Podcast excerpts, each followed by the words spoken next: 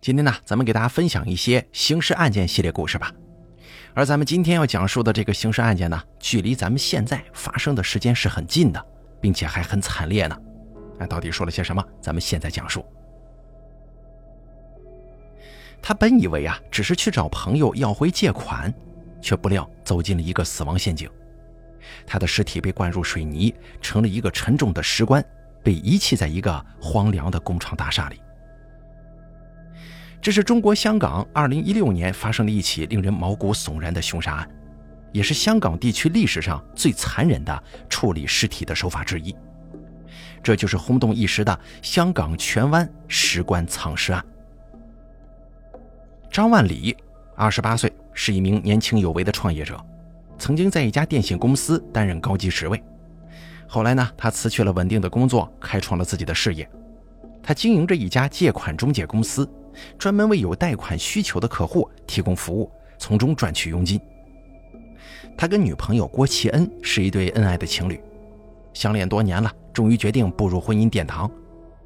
他们刚刚签下一份买房合同，准备在几天内付清三百万的首付款，买下一套属于自己的温馨小窝。为了筹集资金，他想到了自己的老朋友曾祥新。曾祥新是他在2008年的一个远程课堂上认识的。后来成为了好朋友。曾祥新从张万里那里借过五百万元，却一直拖欠未还。张万里多次催讨无果，只好打算最后一次去找曾祥新要钱。二零一六年三月四号，张万里接到了曾祥新的电话，说已经准备好支票给他了，让他去荃湾灰窑角街的工厂大厦九楼的士拿。张万里高兴地答应了，他就告诉女朋友外出去找曾祥新拿钱。并且承诺晚上回家，可是他这一去啊，就再也没回来。郭启恩等到天黑也没有看到张万里回家，打他的电话却发现一直处于关机状态。他心中一阵不安，赶忙从张万里的平板电脑当中搜寻到了曾祥新的联系方式，拨通了他的电话号码。他试图压抑着焦急的情绪，询问张万里有没有去过他那儿啊？曾祥新说：“没错，的确见过张万里。”但是张万里没有拿走支票就离开了。郭启恩觉得非常奇怪呀，就问为什么不拿走支票呢？曾祥新说自己也不清楚。随后这个曾祥新呢，他还说，如果郭启恩想要支票的话，可以往他那儿去取。一听之下，郭启恩觉得不对劲儿啊，拒绝了曾祥新的邀请。他解释说，支票上写的是张万里的名字，他即便是拿到了，也无法兑现。他怀疑曾祥新是想用这个借口把他骗到他所在的地方，他坚决不去。接下来的两天，郭启恩四处寻找张万里的下落，可是所有亲朋好友都不知道他在哪里。他通过查询张万里的手机定位，发现他最后出现的地方就在荃湾附近。他觉得事情有蹊跷，于是三月六号报警求助了。警方接到报案之后，立即展开调查。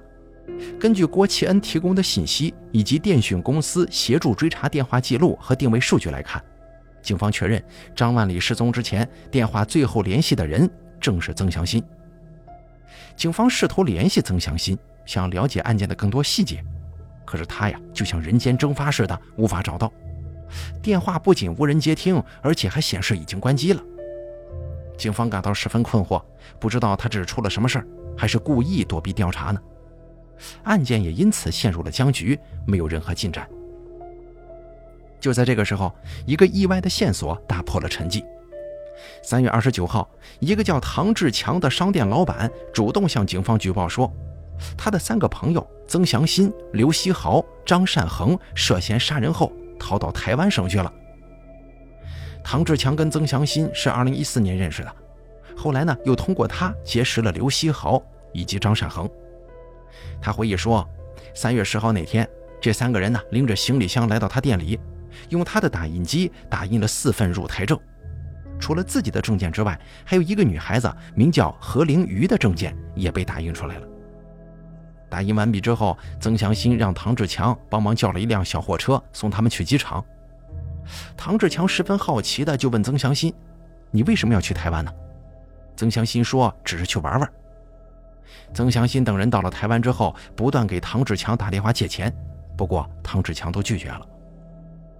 接下来几天里，曾祥新还多次找唐志强借钱，并说自己在香港杀了人。唐志强以为他开玩笑呢，并没当真。直到三月底的那一天，曾祥新再次找唐志强借钱的时候，警方也正好给唐志强打电话询问有关于曾祥新的情况。哎呦，唐志强这才意识到，这曾祥新很有可能真的杀了人呢。于是他立即向警方报告了他所知道的一切。唐志强提供了线索之后，警方马上派人去查看曾祥新的住所。随后呢，警方就来到了荃湾灰窑角街工厂大厦的九楼的士。可是他们还没进门呢，在门外就闻到了一股十分难闻的臭味。他们敲了半天门也没人开，只好联系房东过来开门。一进门之后，就看到屋里乱七八糟的，空气清新剂跟樟脑球的气味混合着一股尸体腐烂的味道扑鼻而来，闻着令人恶心。他们发现屋里空无一人，在客厅里有一个巨大的木箱子，引起了他们的注意。他们走进木箱，发现木箱里散发着更加浓烈的尸臭味，赶紧打开木箱子呀！打开之后，竟然发现木箱里灌满了干掉的水泥，就像是个石头棺材一样。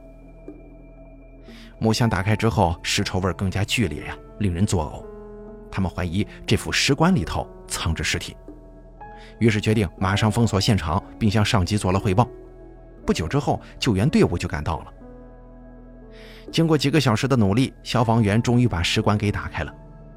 只见石棺里面躺着一具男性尸体，尸体被水泥紧紧包裹，他四肢断裂，身体呈胎儿状。家属到场辨认之后，确认死者就是失联已久的张万里。而尸检结果显示，张万里已经死了二十天左右。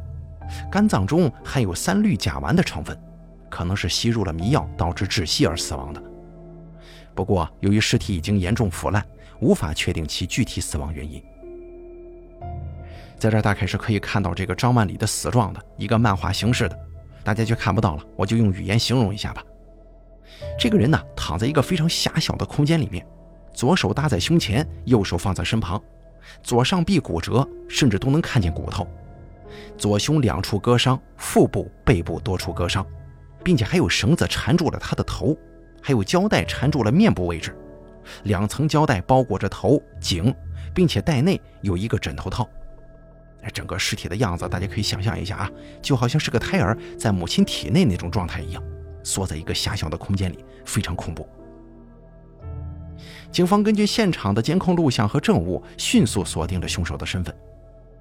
根据各种证据显示，张万里的死亡与曾祥新、刘希豪、张善恒以及何凌瑜有着密切的关系。虽然据检举人透露，这四个犯罪嫌疑人可能已经逃到了中国台湾地区，但警方还是按照程序向海关核实了他们的出境记录。海关回复说，四人于三月十一号凌晨时分离开了香港，前往台湾去了。三月三十一号，香港警方向台湾警方求助。请求协助寻找这四个犯罪嫌疑人。台湾警方得到情况之后，立即展开搜索行动，但是多日以来一直没有发现他们的踪迹。直到四月十号，一个女子跑到台湾新北市的警局报案，说她在香港亲眼看到杀人案发生之后，被凶手强行带到台湾，并且还没收了他的护照。他还说，凶手因为钱花完了，打算把他卖到妓院去，他害怕遭到杀害。所以，这才请求警方保护的。台湾省警方介入调查之后，发现这四个人正是香港警方要找的犯罪嫌疑人呢。原来啊，他们赶到台湾之后，为了避开追捕，不停地更换所住的地点，所以台湾警方一直找不到他们。这下子虽然找到了人，但由于两地之间没有引渡协议，如何把他们送回香港是个难题。后来两地商量了一下。台湾地区以他们四个人证件过期滞留台湾为由，将他们遣返回香港。而等他们一下飞机，香港警方就在机场等着他们了，迅速把他们逮捕。经过几轮审讯，张万里的死因很快就水落石出了。原来啊，曾祥新从张万里那边借走了五百万元，却一直拖欠不还。案发之前，张万里因为结婚跟女朋友买房子，再次向曾祥新追讨债务。曾祥新这次答应还钱了，要张万里前往他的住所去拿。可是这只是一个圈套啊！曾祥新早就计划好了杀人灭口的阴谋，并且还拉上了刘希豪、张善恒一起参与。三个人把张万里骗到曾祥新的住处，随后对他实施了残忍的杀害。他们先是用含有三氯甲烷的内裤将张万里迷晕，再用酒精针给他注射致命的剂量。没过多久，张万里就断了气。而为了掩盖罪行、销毁证据，他们想出了一个狡猾的办法，就是将尸体灌入水泥做成石棺。他们用木板搭了一个大木箱子，把尸体塞进去，然后用水泥浇筑。几个小时之后，水泥凝固了，形成了一具石棺。但是他们却不知道该怎么处理掉这个石棺。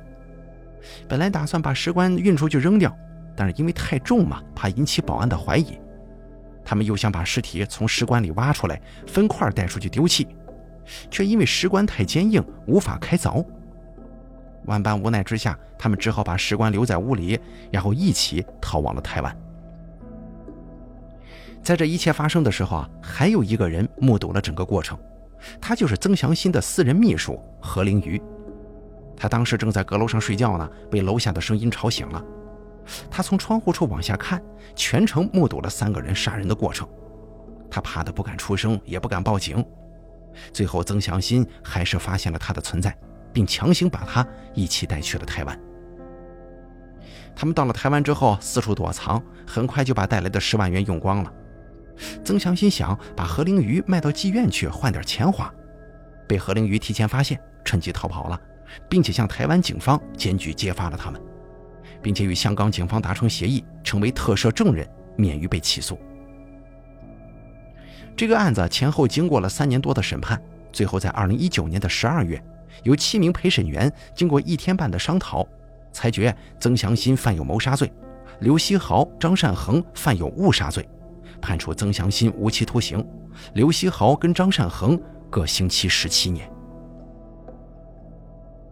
好了，咱们本期刑事案件就给大家讲到这儿了。感谢您的收听，咱们下期节目不见不散。